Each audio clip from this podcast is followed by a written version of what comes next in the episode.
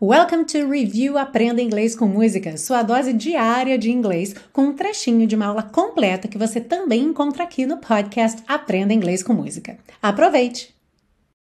Na frase She's wondering what clothes to wear, ela está se perguntando que roupa usar.